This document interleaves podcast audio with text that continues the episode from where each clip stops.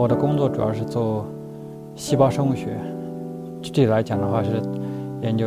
代谢的细胞生物学。生物的基本的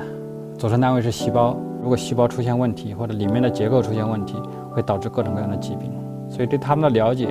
最终是让我们更理解这个人体的平时的功能呢，它的机制，也更多的了解那个疾病的机制。实际上，从三百五十年前发现细胞，包括那个细胞核一八三一年被发现以来，这一百多年，我们叫细胞器，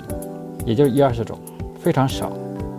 就说明它这个结构是高度保守。在最近，我们发现有一些新的，我们以前从来不知道的一些结构。从我目前进行了这么多年的科研工作的话，我觉得最令我骄傲的还是发现了细胞核这个结构。自从最开始，二零零七年偶然发现这个结构，后来是花了三年时间。做各种工作，我实际上刚开始想证明它是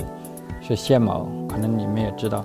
纤毛也是个细胞器，它就像那个细胞里面长的一个一个头发那么出来。然后发现了一百多年，但是大家一直觉得它没有功能。实际上在最近二十年才发现，在人体每个细胞都有这个结构，而这个结构非常重要。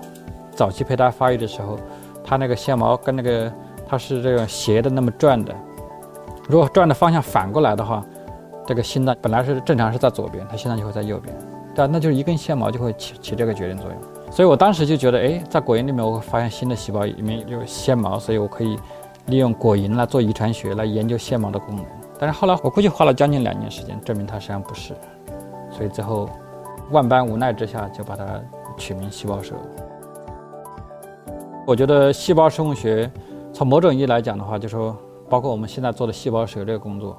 我们是从最开始的一些，就是也是从形态上面，我们知道有这么个结构，到后来我们开始理解它怎么组装的，包括从不同的层次，从那个原子水平，还有从整个基因组的水平，就是到底哪些基因对它有调控作用，对吧？还有包括除了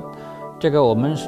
之前看到的那个蛋白之外的话，还有别的什么蛋白在这个结构上面？所以这也有一系列的问题，就是那个很有意思的问题。